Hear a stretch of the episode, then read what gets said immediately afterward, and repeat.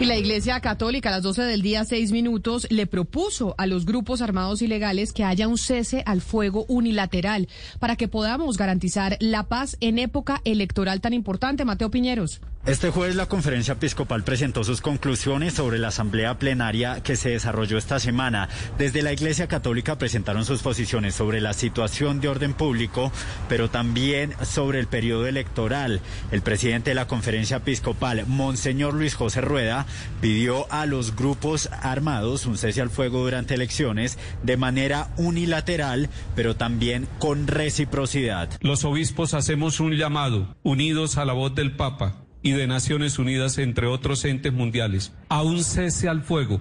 Hacemos un llamado al cese al fuego en Colombia, que cesen los homicidios, que cese la guerra. Asimismo, desde la Iglesia rechazaron las amenazas que han recibido algunos arzobispos en las regiones. Esto por parte de grupos ilegales, cuando desde la Iglesia buscan defender los derechos humanos de las comunidades.